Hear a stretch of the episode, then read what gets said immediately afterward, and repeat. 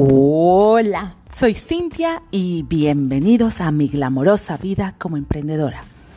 En este podcast hablamos de lo bello, glamoroso, espectacular de emprender, así como también de lo no tan bello, no tan glamoroso y no tan espectacular del mundo del emprendimiento.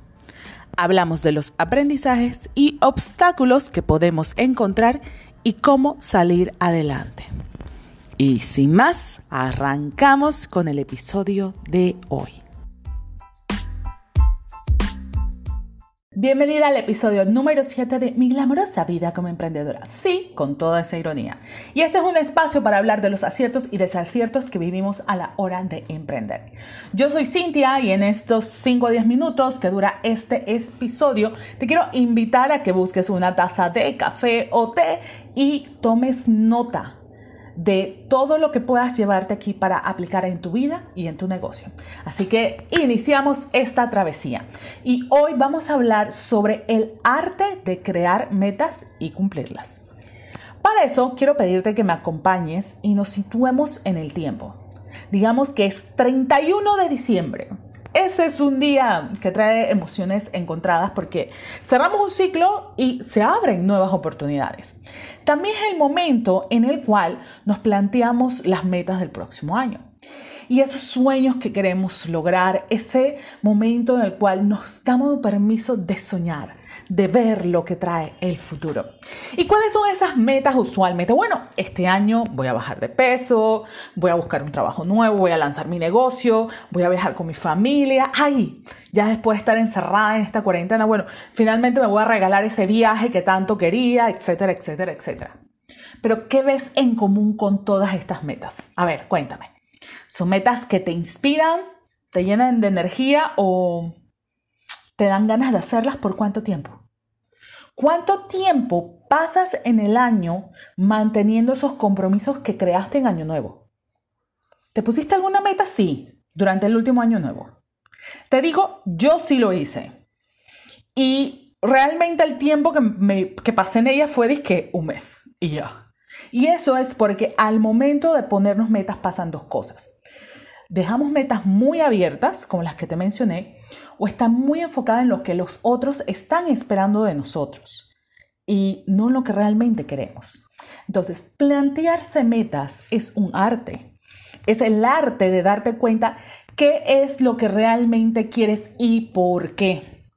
Es el arte de diseñar un plan que te permita a ti llegar a esa meta o por lo menos llenarte de aprendizajes que te alineen hacia ese futuro que tú quieres. Cuando he puesto metas específicas, porque lo he hecho, y realmente esa es la intención durante todo este año, eh, cuando yo logro ponerme metas bien específicas, las logro. Y esto lo, lo logro es porque no le doy tiempo a mi cabeza que se confunda. Y a ver, ¿a qué voy con esto? Cuando tú pones metas específicas y realizables,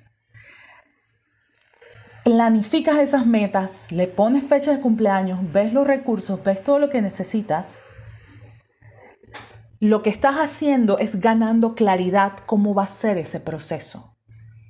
Vas a tener un plan diario para saber dónde ir, qué hacer, cómo hacerlo. Y te vas a dar permiso con ese plan de experimentar y equivocarte. ¿Por qué? Porque el plan es simplemente un camino. El plan es flexible. Y el plan es para tú aprender e ir ajustando. Por eso es tan importante que cuando estás trabajando con tus metas te des permiso de tener revisiones semanales. Porque al final de cuentas, la meta es el resultado que quiero y que puedo obtener de mil formas. Una meta la podemos lograr de muchas maneras. El plan es realmente la forma en la cual yo juego para lograr ese resultado. Y en lugar de verlo como algo rígido, yo elijo verlo como algo divertido, flexible, cambiante, pero sobre todo lleno de aprendizajes. Cuando creo una meta, me doy permiso de soñar. Cuando creo un plan, me doy permiso de vivir. Y la invitación que te hago hoy es que revises las metas que te has puesto. el plan que has creado para ti. Y te des permiso de cambiar el plan. Si no te está funcionando, cámbialo. Disfruta tu nuevo plan. Vive tu nuevo plan. Aprende tu nuevo plan. Y quiero invitarte también a que el próximo mes de julio voy a estar dando una masterclass sobre cómo revisar y ajustar nuestras metas para eh, lo que queda de este año 2022, que es el momento en que estoy grabando este podcast. Y si hay algo específico que te gustaría ver eh, durante esa masterclass, pues escríbeme y déjame saber para poder crearla contigo. Y me puedes escribir a mi cuenta de Instagram, la caja de talentos. Bueno, hasta aquí nuestro episodio de hoy. Te espero la próxima semana en un nuevo capítulo de Mi glamorosa vida como emprendedora, sí, con toda esa ironía. Y te invito a que si esta información te ayudó, la compartas con una amiga, familiar, conocida, con quien quieras que em, sepas que le va a ayudar. También te dejo con una última invitación, es que me sigas en mi cuenta de Instagram, La Caja de Talentos, donde comparto información para acompañarte en el camino de descubrir el talento de ser tú. Nos vemos la próxima semana.